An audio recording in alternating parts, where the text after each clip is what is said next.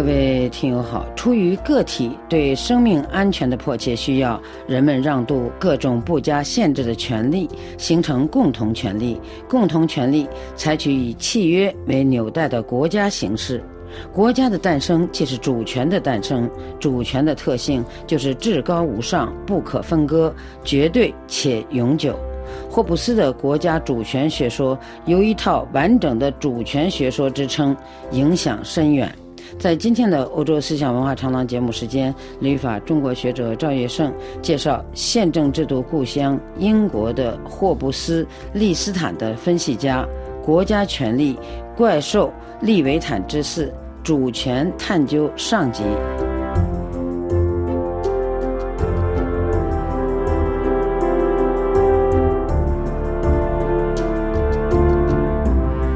赵先生您好，您好，赵先生。霍布斯的自然律学说似乎已经提出国家主权的产生是自然律的必然结果。是这样的，这个第一自然律啊，它强调个体为保全生命、寻求和平的一种必然性，同时它也强调为保全生命而反抗的权利是不可让渡的。但是，无论是保卫和平还是反抗侵略。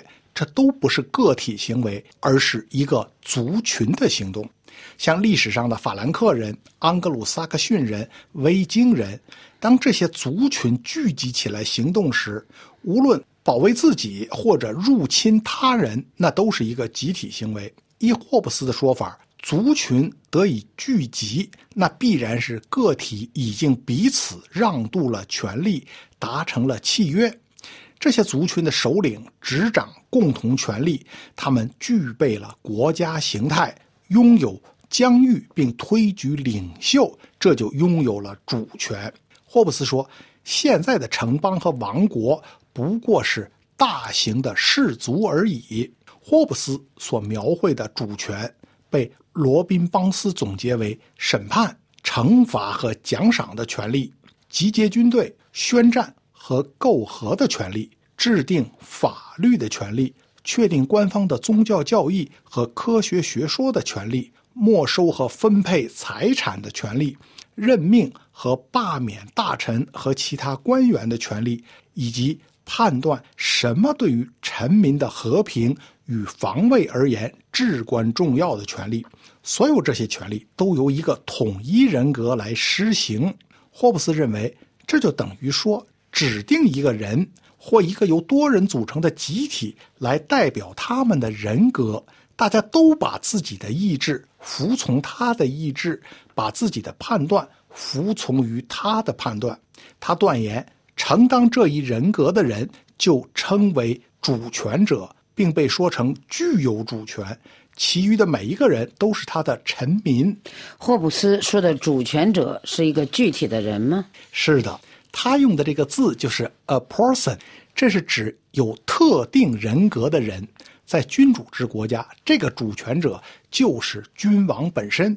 霍布斯接着就分析啊，取得主权的方式，其一呢是凭借自然之力，也就是通过继承或者征服。霍布斯称之为以利取得的国家。第二呢？它是通过人们相互达成协议，自愿服从一个人或一个集体。霍布斯称这类国家呢是政治国家，或者按约建立的国家。霍布斯重点讨论的是按约建立的国家。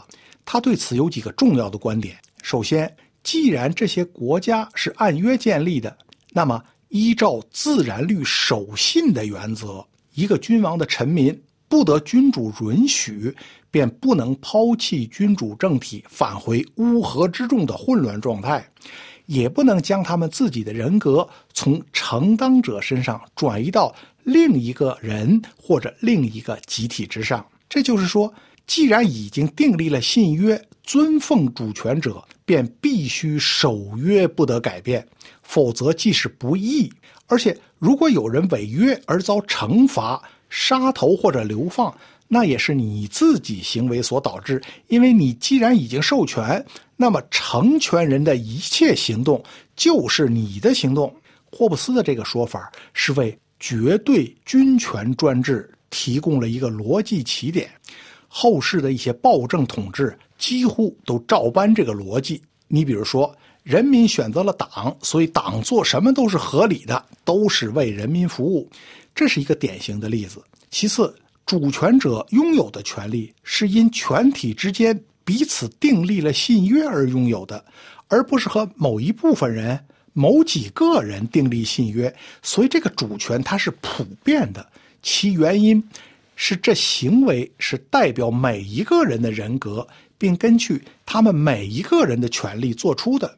若破坏这一信约，则每个人就又恢复运用自己的力量保护自己，那则又会是天下大乱。因此，信约本身呢，它只是空洞的言辞，除开从公众的武力中得到力量以外，它没有任何力量来约束、遏制、强制或者是保护任何人。所以，主权者拥有强制权，拥有武力。这武力是授权者集体的力量。所以，原则上，国家的武装力量只能是全体国民的。霍布斯为了论述君主的绝对主权，真是煞费苦心。这还不算完呢，他进一步就认为，在宣布了一个主权者之后。任何异议都是不允许的。他说：“由于多数人以彼此同意的意见宣布了一个主权者，原先持异议的人呢，这时候就必须同意其余人的意见。也就是说，他必须心甘情愿声明啊，承认这个主权者所做的一切行为，否则其他的人就有正当理由杀掉他。这样。”共同权力掌控之下的契约社会不允许分裂，主权才可能保持完整。否则，一个契约团体之内是纷争不断，主权者的意志便无法贯彻。第四，他就论证说了。主权者的裁断权呐，是所有的人授予的，因此主权者所做的任何事情都不可能对臣民构成侵害，所以授权人没有理由控告主权者不义，因为霍布斯认为，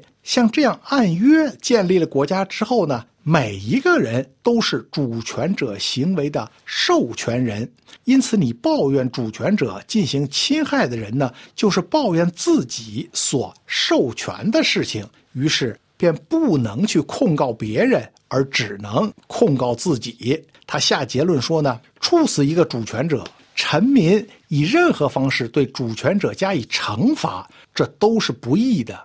那就是由于自己所做的事情去惩罚别人了，很明显，这一整套关于主权者不可冒犯的论述呢，表达了霍布斯对处死查理一世的不满。在他生命的最后岁月中呢，他写了《比西莫特》这部书，来讨论英国内战。批评处死国王的行为，在书中他断言法律站到了罪恶的一边。看来霍布斯心目中的主权者永远是一位拥有无限权力的君主。是的，虽然他也谈到啊，有一群人拥有主权，但他主要关注的是君主。这位君主呢，因为所有人彼此订立了契约，而被称为被授权的唯一人格。对这个主权者，臣民必须无条件服从。他反复强调，君主的主权是你们自由签订契约所授予的，所以你们的任何反抗都是反抗自己，这就是不合理的。霍布斯的理由是，虽然从表面上看，一位君主作为主权者，他拥有几乎一切权利，但他时刻是面临着臣民所不会预见的危险，担负着臣民所不必承担的责任。他是。主权者，他的国家所面临的一切问题，都是他应该解决和负责的。统治的过程必然是麻烦丛生的过程，特别是一个国家在世界当中，相对于外国，那仍是处在一个丛林时代。其他国家对他而言呢，仍要求不受限制的一切权利。所以，君主实际上是处于群狼环伺的危险中。所以，已经结成契约关系的社会中的每个人都要信守约定，服从主权者，这是他们自身安全的保障。那么，我们从霍布斯的生活经历中啊，我们可以看到，他曾与一些君王打过交道。那位最终登上英格兰王位的詹姆斯一世就曾发表过这样的言论。他说：“君主制国家是世上最伟大的东西，国王不仅是上帝的代理人。身居神圣的宝座，而且上帝也把他称作神，因为他们在世上的作为有似神圣权力。你可以想想上帝的特征，你会发现他多么像一位人君。那么我们可以看出来啊，霍布斯对君主的看法与这位真正的君主很一致。所以，霍布斯的国家学说和主权学说的结论就是：君主制国家乃是最好的国家形式。好的，那就谢谢赵野胜，谢谢。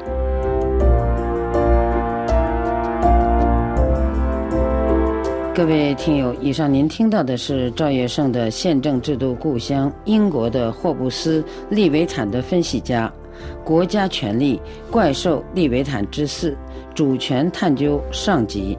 本次欧洲思想文化长廊节目由索菲主持，感谢伊德利斯的技术制作和各位的收听。下次欧洲思想文化长廊节目时间，我们再会。